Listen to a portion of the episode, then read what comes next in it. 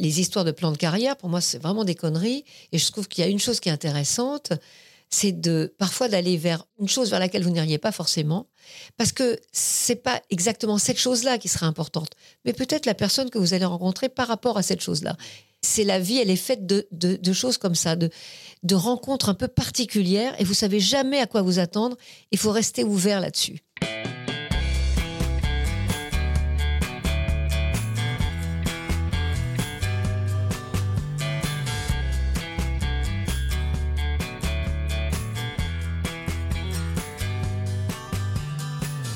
Bonjour à tous, vous écoutez Cadavre Exquis, le podcast qui décompose un parcours inspirant. Pour ce nouvel épisode, je reçois une actrice, réalisatrice et metteuse en scène. Césarisée dans la catégorie meilleure première œuvre pour le film Se souvenir des belles choses, elle revient avec nous sur les étapes marquantes de son parcours, ainsi que sur son procédé créatif et les inspirations qui constituent son imaginaire inclassable et touche à tout. Je reçois aujourd'hui Zabou Bretman. Bonjour Zabou. Bonjour. Comment ça va? Bah, Plutôt bien.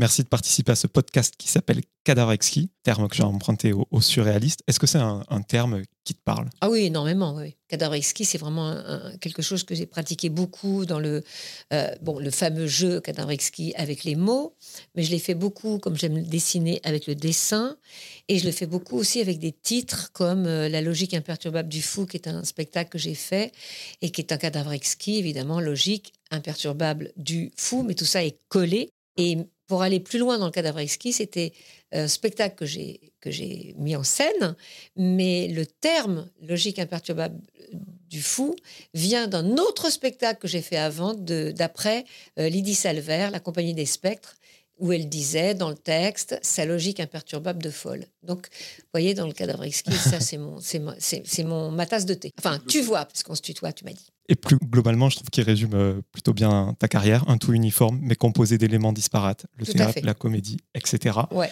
Et ce que j'aime le plus dans mon émission, c'est quand je me retrouve euh, devant quelqu'un dont le nom a déjà été évoqué par les invités précédents. Uh-huh. Je te vends la mèche tout de suite. C'est Donald Regnault qui m'a parlé de toi.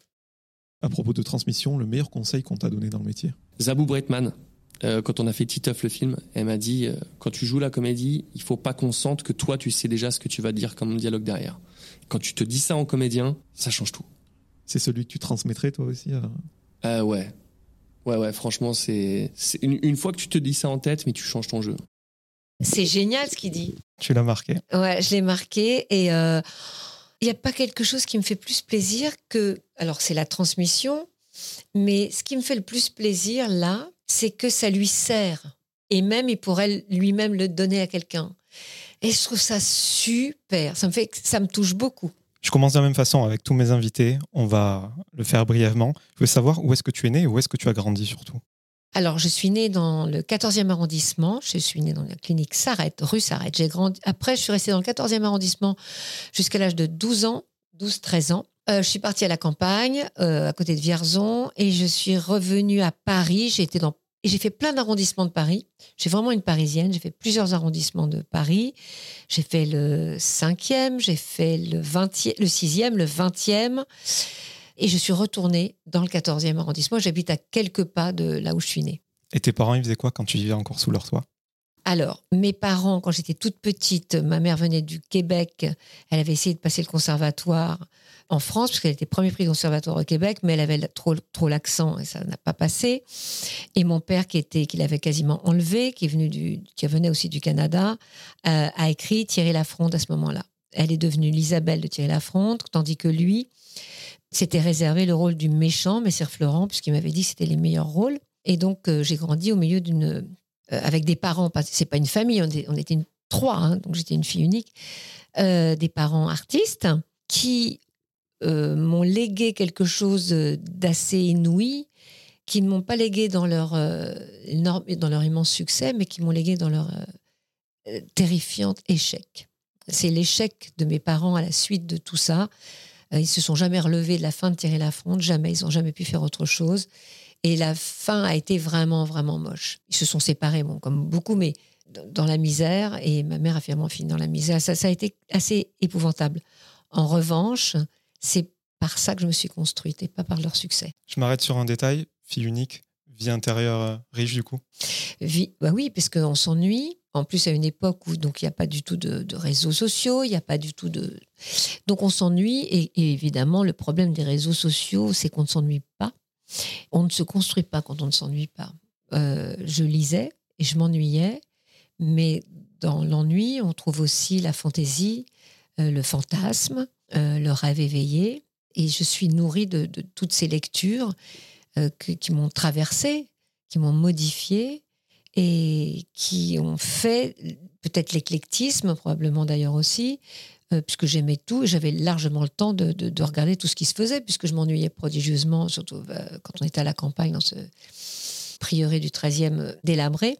Donc je lisais beaucoup de la rubrique à braque en passant par les chroniques martiennes et euh, Frankenstein et euh, qu'est-ce que et je, je sais pas, la aussi, Ségur, Harakiri, ah oui, Harakiri hebdo à l'époque. hein, J'étais très petite quand je lisais quand même des trucs improbables de, euh, de Cabu ou de, ou de Hergé ou de Wolinski ou, de, ou même Bretéché. Enfin, j'ai lu des trucs vraiment dont les gens disent que c'est pas une lecture d'une enfant de 11 ans.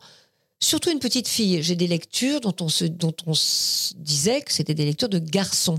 Mes parents n'ont jamais fait de aucune, et je lisais Éducation non genrée, pratiquement. ah bah pas pratiquement, complètement. Aujourd'hui, on appellerait ça comme ça, puisque j'avais euh, indifféremment des, des- des- jouets dits de garçons et des jouets dits de filles. J'avais aucun problème avec ça. J'étais très souvent en pantalon. Enfin, il n'y avait pas de problème. D'ailleurs, il y a plus que pas de problème. Mon père me disait et ma mère me disait, mais pourquoi tu ferais pas ça? Tu fais ce que tu veux. Un garçon euh, ferait ça, tu peux le faire. Je ne vois pas pourquoi tu pourrais pas le faire.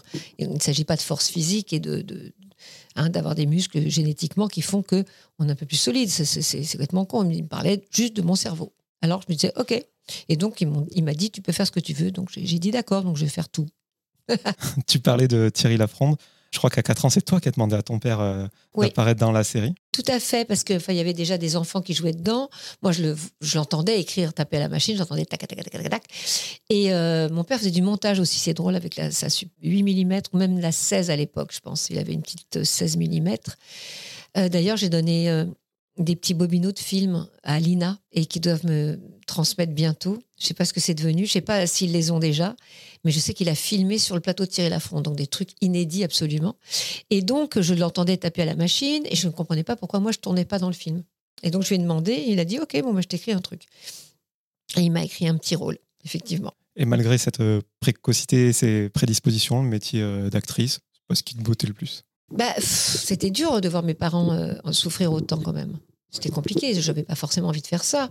Ils étaient très malheureux, ils étaient très un peu aigris probablement, mais ce qui se comprend, quand- enfin, quand on a été des stars comme ils l'ont été, il n'y avait qu'une seule chaîne. Hein, euh, faut pas l'oublier. Donc, enfin, tu imagines quand ils sortaient dans la rue, c'était l'émeute. Hein. Même, bah, c'était pas Jean-Claude Roux, euh, Thierry Lafronde, mais ma mère euh, Isabelle ou Jean-Claude Deray, enfin, c'était la folie. Non, je voulais être prof d'anglais. Voilà, j'avais envie d'être prof. Mais d'ailleurs, ça me, ça me plaît tout le temps, c'est-à-dire euh, la direction d'acteur, il y a, y a quelque chose comme ça dans, dans la direction.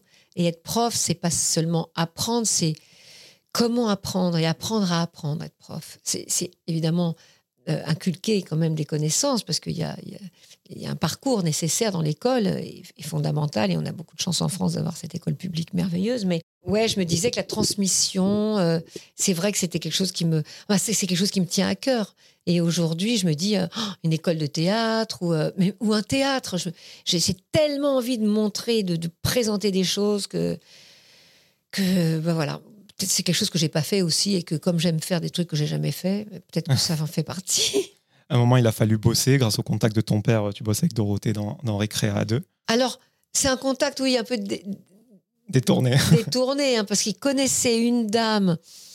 J'ai passé une audition, hein, elle me connaissait pas, Jacqueline Joubert, quand elle m'a fait passer l'audition.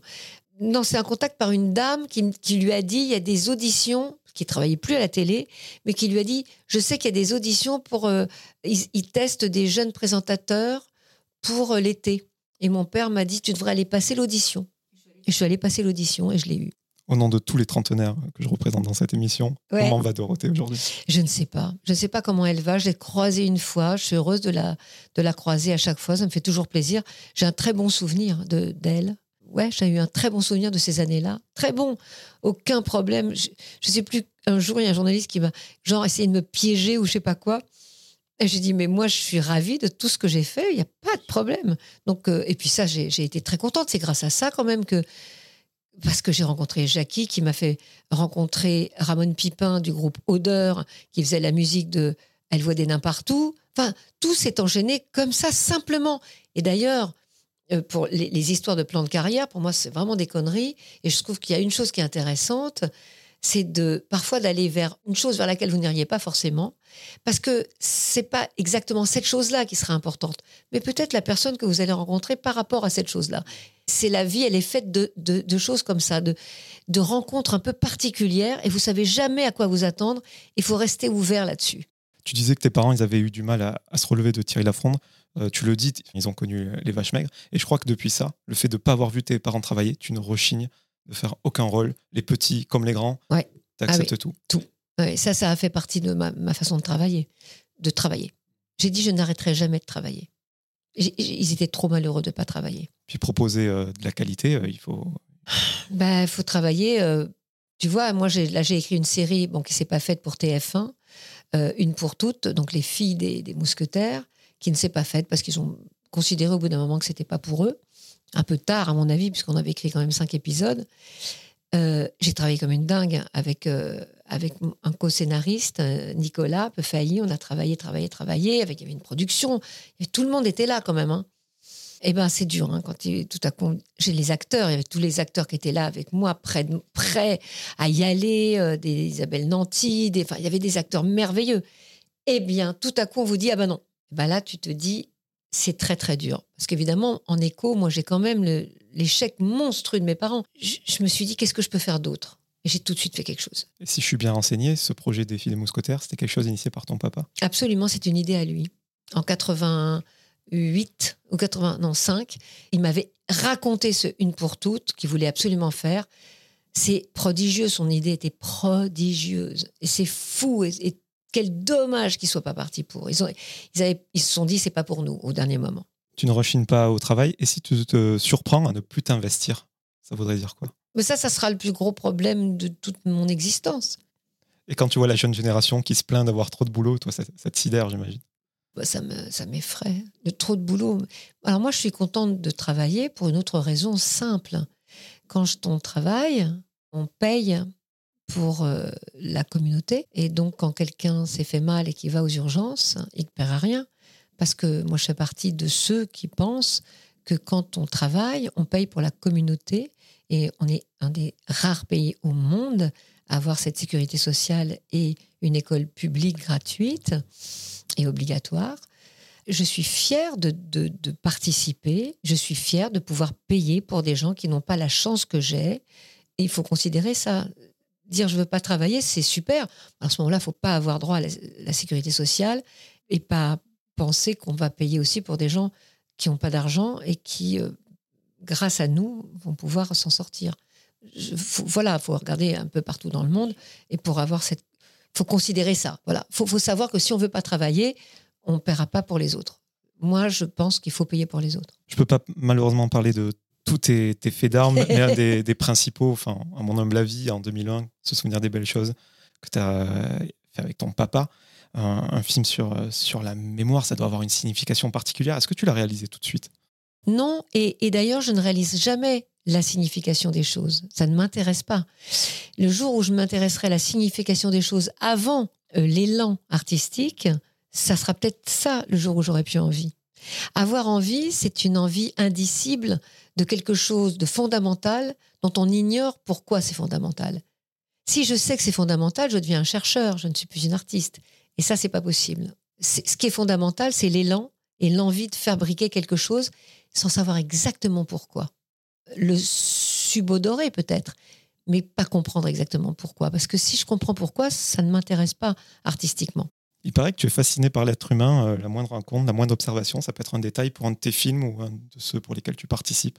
Tout, tout, d'ailleurs trop. Parfois je me dis, mais arrête, arrête, je suis dans la rue ou là, mais n'importe où. Et j'ai l'impression que je suis en train de, de, mémoriser tout. Et je pense que c'est un peu vrai. Je mémorise des trucs comme si je, je ne voulais rien oublier. Et donc je mémorise des choses improbables. Et qui vont ressortir d'un coup. Je dis ah mais il y a cette dame qui a dit ça, il y a euh, lui a répondu ça. Ah je me souviens de non mais des trucs qui, ont, qui ont 20 ans, qui ont 30 ans, c'est complètement dingue. Et ce que j'aime dans ta filmo, même si je ne prétends pas la connaître par cœur, c'est que des détails, il y en a partout, que ce soit dans ta façon de, de filmer. Je, je sais que tu fais attention au hors-champ. Tu es la seule personne qui filme les gens de dos. Je sais pas si, si tu sais. Enfin, j'ai remarqué France, ça dans a- tes films. Non, il y en a plusieurs. hein. Dans Le Fils des Dardennes, il y, a, il y a un grand plan très long de dos de, de, de Olivier Gourmet. Mais ouais, j'adore le dos des gens, la nuque. Parce que quand il parle à ce moment-là, on n'est pas l'esprit du spectateur n'est pas brouillé par juste le visage. Il est tendu vers autre chose, c'est-à-dire justement, il est obligé de s'accrocher à tous les détails, à la forme de l'oreille, euh, au cou, la façon dont il tourne, dont il euh, bouge ou pas son corps. On va s'attacher à autre chose. Et ça, j'aime bien. Ce que j'aime, c'est les détails dans tes films, mais aussi, euh, je trouve que c'est des œuvres à aspérité. On n'est pas sur quelque chose de, lisse. Comme en musique, moi je suis plus sensible à des chanteuses euh, voilà, qui n'ont pas cette voix-là. Et euh, ce qui représente le plus ça pour moi, c'est les hirondelles de Kaboul ou les respirations. Euh, puis tu as expliqué comment tu avais fait ça en faisant vraiment jouer aux acteurs. Je trouve ça super intéressant. C'est Ah ce ouais. que tu recherches. Ça s'est fait à l'envers. Ouais, exactement. Je trouve toujours, parce que j'adore l'animation, j'adore, j'ai toujours aimé ça. J'ai eu du mal à choisir d'ailleurs avec. euh, bon, je suis allée, je me suis dirigée vers le, le jeu, vers la comédie, alors que il y a un moment donné où j'ai voulu éventuellement entrer dans une euh, aux Arts Déco. Euh, donc ça, c'est vraiment, ça me plaît beaucoup. J'ai toujours trouvé que dans les dessins, dans les films d'animation, il, y avait une chose qui était un peu curieuse, c'est que les personnages pas contents avaient toujours la même tête, les personnages contents avaient toujours la même tête. Donc je trouvais ça un peu bizarre. J'ai compris en fait pourquoi, c'est que souvent c'est l'animateur qui se filme lui. D'accord, bon. Mais l'animateur, et, que, se reproduit, enfin se regarde et se, et se dessine. Mais l'animateur, c'est pas l'acteur, c'est pas un acteur. Alors il y en a peut-être des très bons. Mais ce que j'ai trouvé intéressant, c'est le rythme euh, euh, sonore, c'est-à-dire les respirations, c'est-à-dire les hésitations. Et ce que je trouve le plus beau, c'est de reproduire les, les- hésitations. Et donc, dans Les Hirondelles de Kaboul, il y a notamment mon papa, c'est son dernier rôle, il a 93 ans, euh, ouais, 91 ou 12, je sais plus, il est très fatigué, il a du mal à respirer, il hésite beaucoup, il, respire fort, il- il- il répète comme ça, voilà, il bégaye. Donc, ils avaient commencé à faire un montage son et ils avaient un peu effacé, enlevé les. Parce que c'est très facile hein, d'enlever les hésitations et tout ça. Et j'ai dit, ben non, on va les animer, les hésitations. Donc, ils ont gardé toutes les hésitations, toutes les, les choses aléatoires. Et c'est ça qui donne. Alors que le dessin est un dessin en 2D, hyper classique, en aquarelle, mais ce qui donne la vie au fond aussi, mais c'est le son. On oublie, parce que le français est plus un, peuple d'images que de son, contrairement aux anglo-saxons, c'est vrai, que euh, le son, c'est l'émotion. Le son, c'est d'abord, c'est la première émotion, c'est l'émotion immédiate, qui ne passe pas par l'intellect, c'est immédiat. Et c'est quelque chose d'universel. Le son, même si on ne comprend pas la langue, un timbre de voix, une hésitation, une façon de parler, c'est immédiat, une respiration. Et donc, je voulais absolument que ça, ça, ça, ça soit là, ça soit hyper présent. Et ce travail-là, je, si je refais un film d'animation et je compte bien réitérer l'expérience, je ferai exactement de la même façon. Bah, ça corrobore ce que je pense. Il y a vraiment un côté artisanal dans ta façon de faire. On parlait de surréaliste au début avec le terme de cadavreski. Est-ce que tu te manges le cerveau, comme disait euh, Mm. euh, ce, ce dadaïsme j'ai oublié le nom? Ouais, ouais, on, ouais, on se mange le cerveau. Ou... ah, C'est quoi aussi Qu'est-ce qu'il disait Euh, On ne mordra jamais assez dans son propre cerveau. C'est mordre dans son cerveau. En fait, c'est plutôt se désaxer. C'est-à-dire que euh, la convention va faire qu'on regarde une, image d'une certaine manière. J'aime bien de temps en temps regarder un tout petit peu plus, me demander si on peut pas sortir un peu de l'énoncé, quoi. Voilà, parce qu'on on s'auto-censure beaucoup en, fait. Plus la censure est moins importante que l'autocensure, il me semble. Les gens disent oh bah non, on va pas faire ça. Je dis mais qui, qui on va pas faire ça? Enfin, Moi, si j'ai envie de faire ça, je peux faire ça. C'est pas interdit. Souvent, je disais au- sur un tournage, je, disais au chef hop, oh ouais, il y y a la police du cinéma qui va me dire, non, attends, le contre-champ n'est pas du tout à la même distance. Écoutez, madame, police du cinéma. Et je dis, mais si, si j'ai envie de le faire, je le fais, quoi. Que, qui, qui a dit qu'on n'avait pas le droit? C'est ça, c'est amusant, ça. Pour aller plus loin, quand tu adaptes Anna Gavalda, tu vas plus loin, effectivement, on le sent. Mais euh, quand tu reprends Delphine de Vigan, nous et moi, c'est quand même très, très, très précis. Ça doit être un exercice aussi compliqué à faire. C'était plus difficile pour Delphine de Vigan parce que son écriture est extrêmement précise. C'est ce qu'elle ce qu'elle écrit. C'est une grande autrice et c'est plus difficile d'adapter un livre euh, aussi. euh, c'est très délicat, très très très précis. Beaucoup plus, Delphine de Vigan. J'ai eu beaucoup plus de mal à l'adapter. Puis la relation entre les personnages aussi, euh, plutôt habitué au couple, on va dire. Là, c'est encore autre chose. Rose, mais c'était super. J'ai adoré, j'ai adoré faire ça. Mais j'avais très peur de de, de, de- pas être dans. Elle est venue sur le tournage. Elle est merveilleuse cette femme. Et j'étais extrêmement inquiète. Je me souviens quand elle est venue sur le tournage.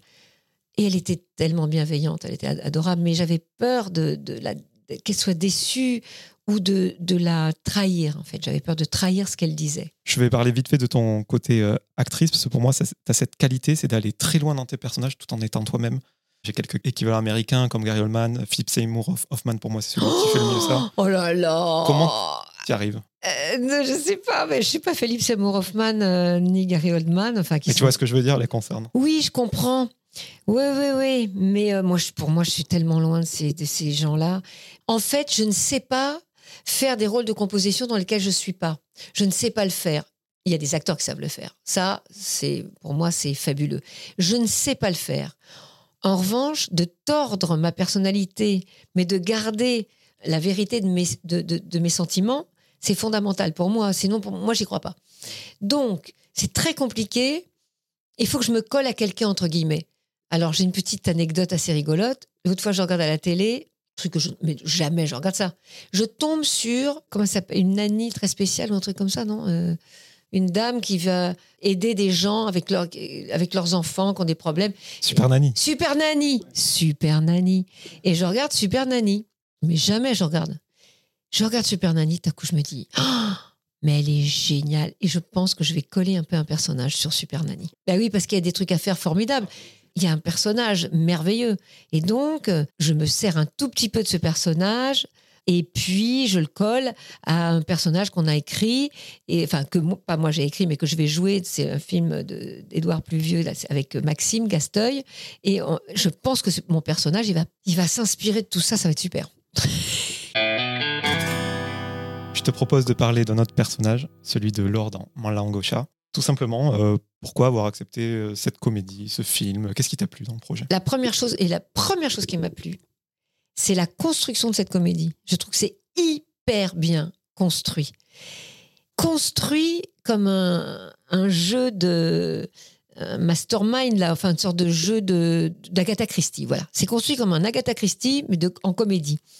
Et je me dis, il faut que je la rencontre parce que cette construction-là est vachement bien. Et je rencontre Cécile, bon, ce qui a évidemment euh, fait aussi que je dis oui tout de suite parce que Cécile est une personne absolument délicieuse, très fine, très intelligente, non interventionniste, mais avec euh, cette espèce de, douce fermeté. Et elle sait ce qu'elle fait. Et euh, moi, je suis assez éblouie par la- cette, cette construction, c'est implacable. D'ailleurs, quand on tourne Malangocha, eh bien, certains acteurs, donc la Pascal, LB ou Samuel, non, Samuel, il, se, laissait, il se laissait porter. J'adore Samuel, il est, il est hyper cool, il faisait entièrement confiance, mais Marie-Josée, Croze, disait oui, mais mon personnage ci, mon personnage ça. Et puis euh, Mélanie Bernier disait oui, mais tu trouves pas qu'elle est trop comme si Moi, je disais plus les fi- filles, ouais, les femmes en plus euh, dit oui, mais non, tu crois pas que.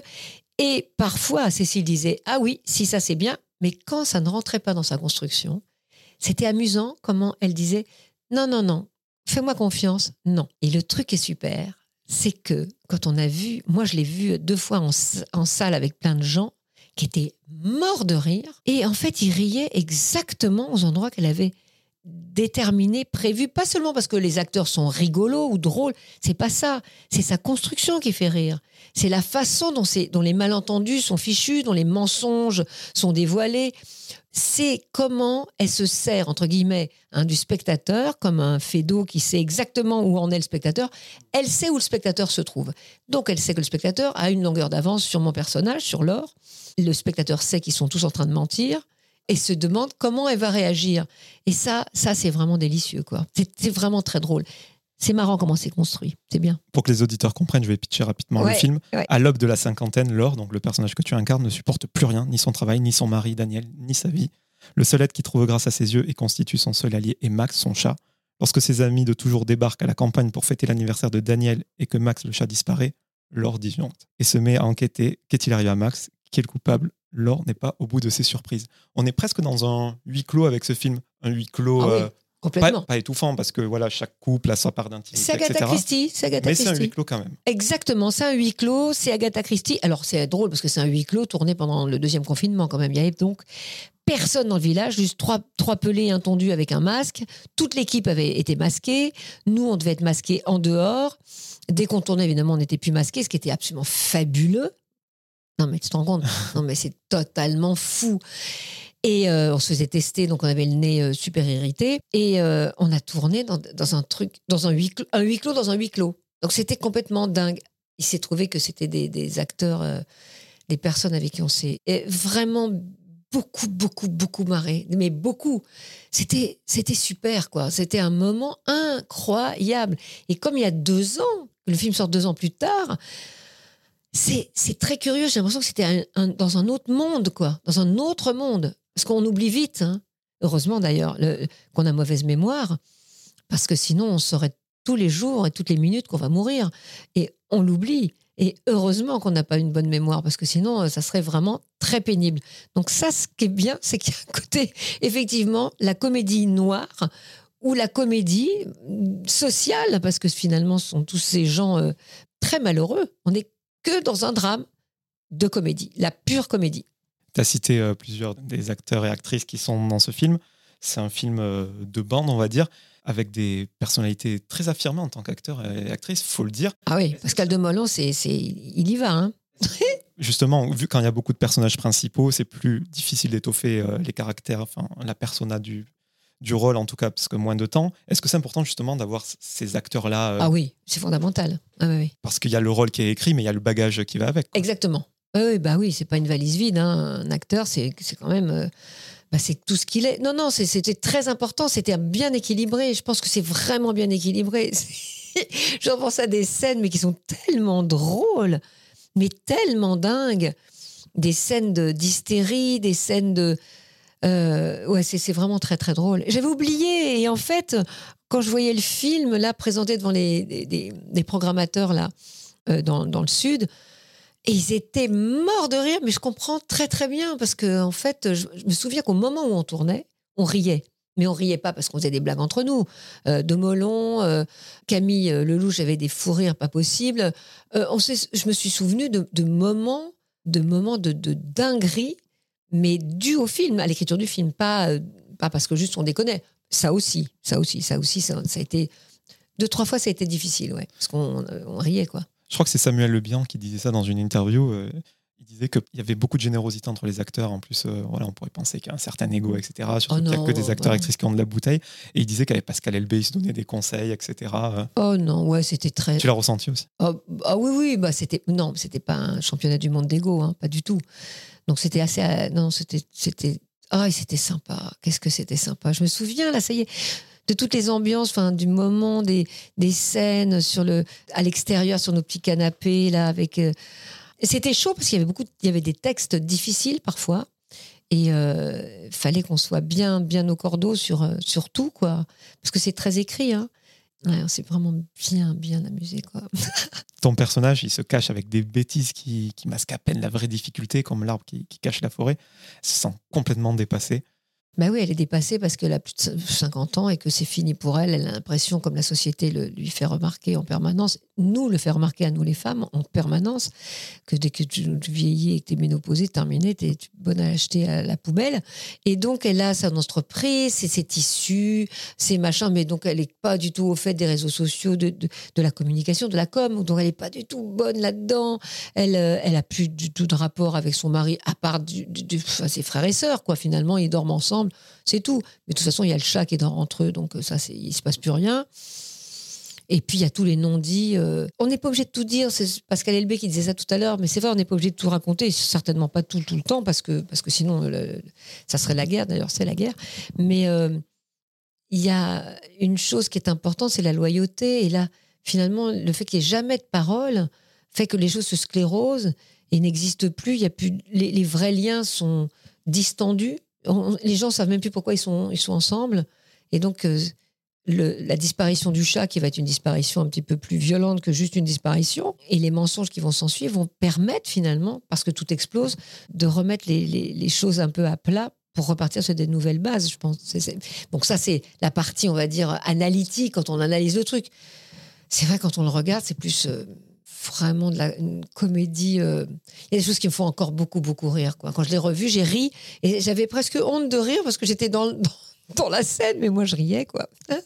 Les liens donc entre euh, les uns et les autres qui s'altèrent avec le temps, puis le fait de vieillir, de, de se rendre compte qu'on n'est plus dans le coup, qu'on change de catégorie. Ouais. Et je voulais euh, transposer ça euh, pour toi en tant que comédienne. Est-ce Ouais. que tu fais un peu le deuil des rôles que tu ne pourras plus avoir ou tu te dis chouette, plein de perspectives s'offrent à moi tu- Non, mais j'ai pas tellement de deuil à faire parce que j'ai jamais eu non plus des grands premiers rôles. euh, non plus. Je veux dire, si on regarde ma carrière, pff, non. Donc, euh, parce que effectivement, d'accepter. des- Mais je je sais pas si je suis un grand premier rôle, j'en sais rien du tout. Peut-être que oui, peut-être que plus tard. Peut-être qu'un jour, des gens vont se mettre à écrire des grands premiers rôles de femmes de plus de 60 ans. Je ne sais pas. Ça serait une bonne idée. En tout cas, je le ressens, ouais. C'est-à-dire que ce sont les autres qui me font ressentir ça, pas moi. Moi, ça va. Euh, mais on vous, vous sentez que oui, qu'il y a, il y a quelque chose qui se passe pas, que les gens vont pas courir sur ce truc-là, que bah non, euh, ouais, mais non, on va prendre quelque. On est resté quand même sur des vieux clichetons. Hein. Ouais. Ouais. Mais moi, enfin, c'est toi qui le dis, il te manque ce premier grand rôle dans ta carrière. Mais moi, j'ai je, je rêverais d'un truc, un gros machin. mais moi, j'ai l'impression qu'on te le donne pas pour euh, des raisons qui sont pas bonnes en fait. Alors vas-y, dis, à ton avis, ça serait quoi? J'arrive pas à définir pourquoi. Est-ce que c'est parce que justement je fais trop de choses ou que je suis autosuffisante ou? Non, pas auto- Moi, je pense que c'est le fait d'être euh, éclectique comme ça, tout C'est simplement. ça, ouais. Et c'est con, mais en même temps, je peux pas jeter la pierre aux gens qui pensent ça parce que effectivement, c'est ça la raison, je pense. hein. Enfin, j'ai l'impression, j'en sais rien moi. Mais je me dis, peut-être qu'on pense pas à moi aussi parce que, euh, oui, parce que je fais plein de trucs, donc euh, Il suffit d'une personne. ah, tout à fait. Bernard Campan, c'est toi Il qui lui d'une ce personne. premier ouais, rôle. euh, ouais, bah ouais, parce que sinon, euh, non. Ah ben non, mais on n'a pas eu de Sophie a- Non, mais personne n'en voulait. C'était hallucinant. Mon avis compte quand même. Bah non. Et puis, j'avais jamais réalisé de film. On m'a dit, bah non, mais lui. euh, Et j'ai eu beaucoup de chance que la production accepte, hein, parce que j'ai cru à un moment donné que ça serait pas lui, quoi. Puis à propos de clichés, euh, je crois que c'est ton deuxième film que tu réalises avec une autre femme. Ah non, c'est les hirondelles de Kaboul. Voilà, bon, on entendait dire deux femmes qui parlent de tel sujet à l'époque, je me souviens. euh, ou d'autres films, déjà, d'être une, une femme réalisatrice, travailler avec des mecs. euh, J'imagine que c'est pas forcément évident tous les jours. Quoi. Euh, bah, moi, j'étais tellement élevée, comme on en parlait tout à l'heure, non genrée, on va dire, que j'ai jamais. Euh, c'est jamais venu devant pour moi. Ça n'a jamais existé. J'ai eu beaucoup de chance. C'est quand je me suis aperçue que j'ai des amis, qui étaient euh, dans une problématique comme ça, de pas oser, de pas savoir. Je me disais que j'avais beaucoup de chance et que j'étais très libre, mais que j'étais un petit peu un cas unique. Euh, ma fille en parle beaucoup, elle a ton âge. Elle est dans le recruiting, dans le DRH aux États-Unis, mais dans la diversité et la parité. Elle me dit, mais les lieux communs de, de, la culture, euh, euh, des, les femmes c'est comme ci, les hommes c'est comme ça, le rose et le bleu, enfin tous ces trucs-là, elle me dit c'est hyper dur d'en sortir. Donc, euh, elle a, elle a, elle m'a dit, t'as eu, eu une chance folle, mais elle me dit, t'as peur des souris? Elle me dit, c'est quoi l'image que t'as d'une souris? Je dis, bah moi j'ai peur, je monte sur le- la chaise. Et elle me dit, tu la connais pas l'image de la bonne femme dessinée sur la chaise qui crie parce qu'elle a peur d'une souris? Je dis, si. Elle me dit, bah voilà. Ça s'appelle les unconscious bias. C'est, on est victime, malgré toute une éducation incroyablement euh, libre et forte et anticonventionnelle, on est victime quand même de toute cette, cette, euh, cette masse de, d'informations qu'une fille c'est rose et qu'un garçon c'est bleu.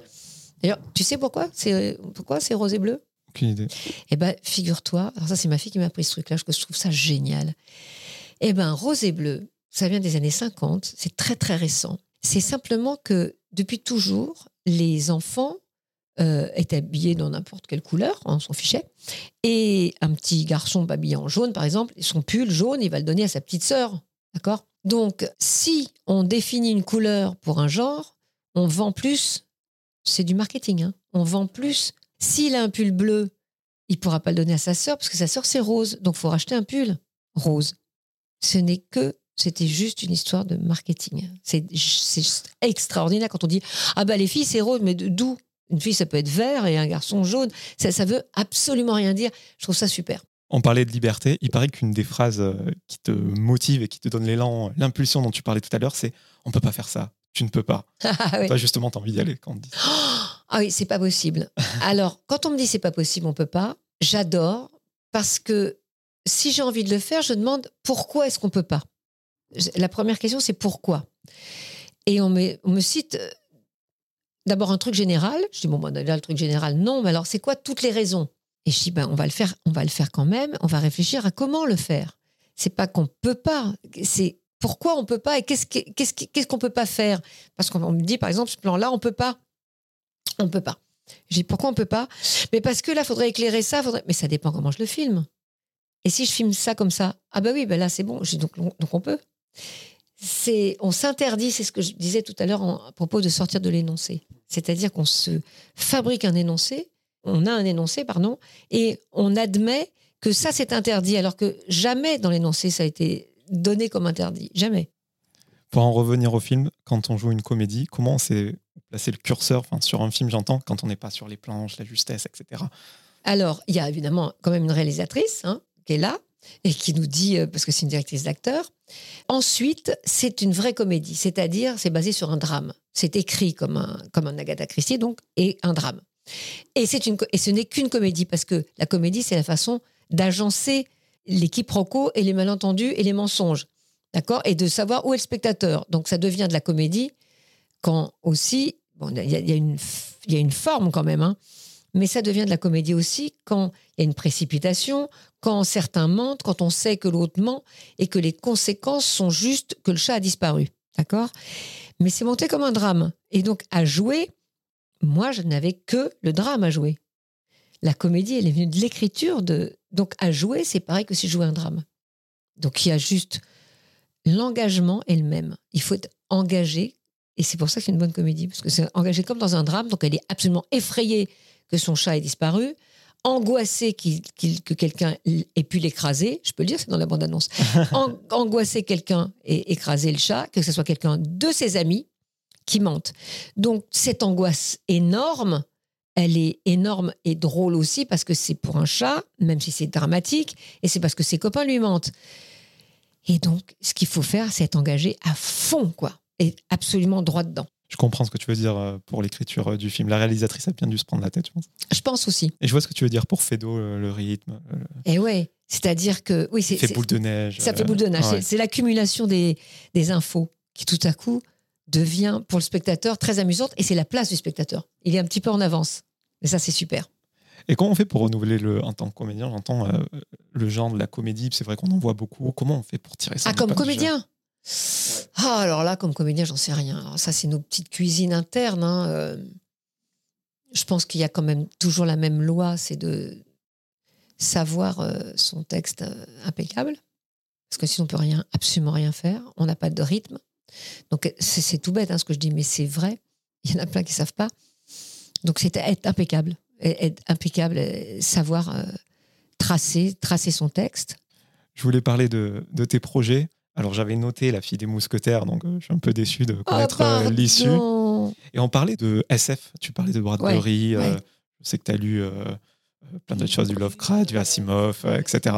C'est quand tu réalises une dystopie? Moi j'attends que ça. J'adorerais ça. Je crois que j'adorerais ça, puis je connais bien, quoi. Pas forcément avec des vaisseaux, mais genre dans ce qui s'est fait de récent du, Non du Tale, du Black. Mirror. Oui, ou du paradoxe du temps, des choses comme ça.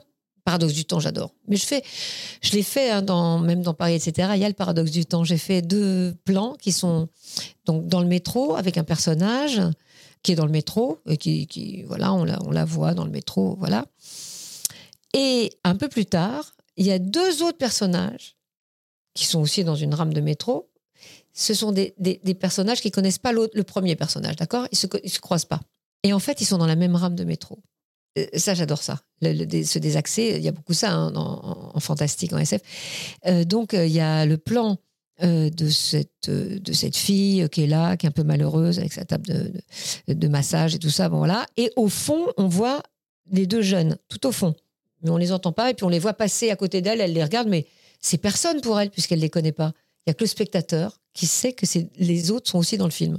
Et ça, j'adore ce truc-là. Est-ce qu'il y a des projets dont on peut parler? Qui arrivent là bientôt Alors, ouais. il y a donc il y a le film avec, que j'ai tourné avec euh, Maxime Gasteuil et il y a euh, un film qu'on a réalisé à quatre mains. Alors voilà, dans le genre concept, parce que j'adore ça. On a pris des photos, un lot de photos de famille.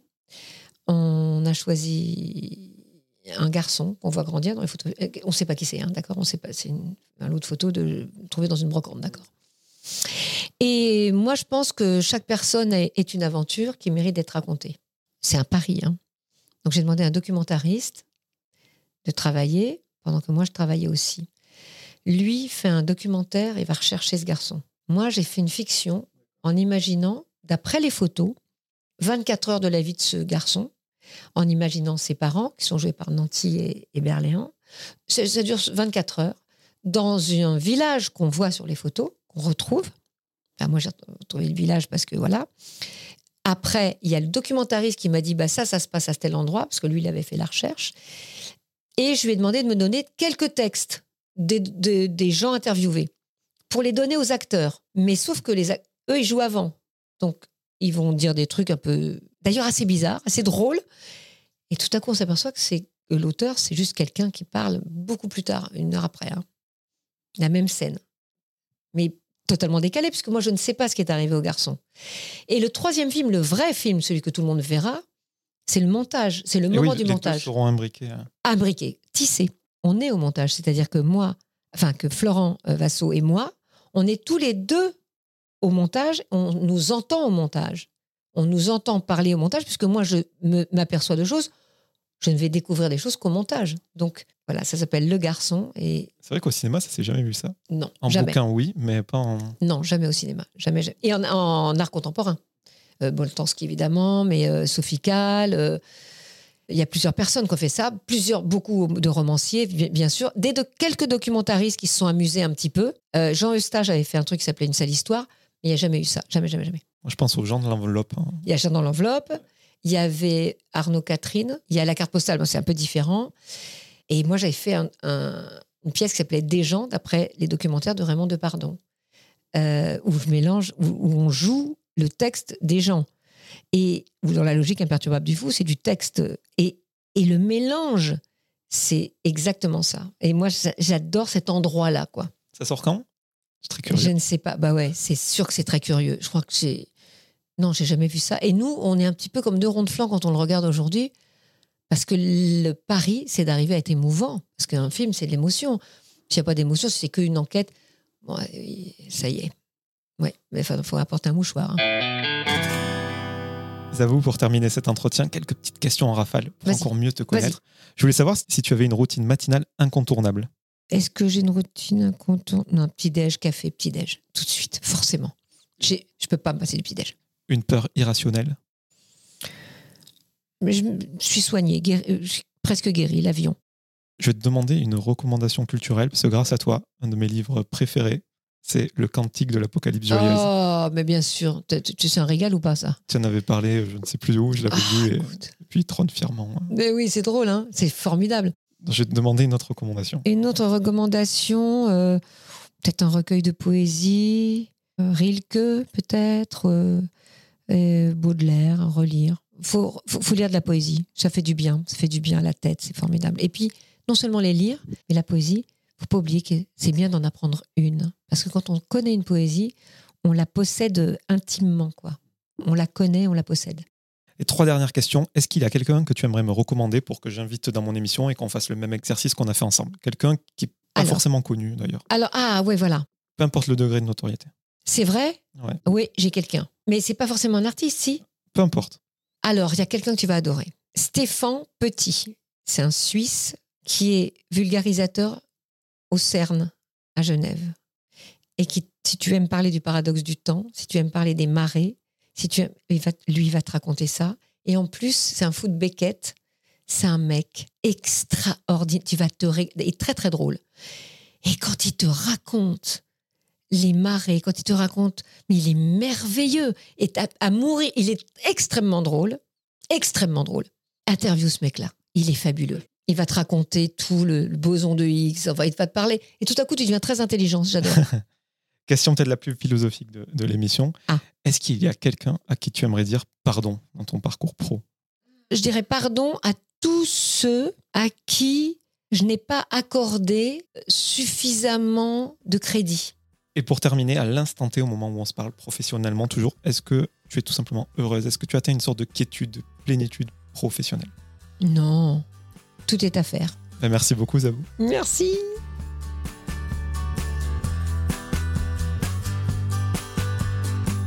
Merci à toutes et à tous d'avoir écouté cet épisode avec Zabou Bretman.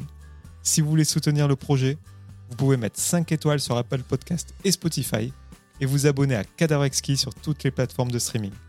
Je vous donne rendez-vous très bientôt en compagnie d'un nouvel invité.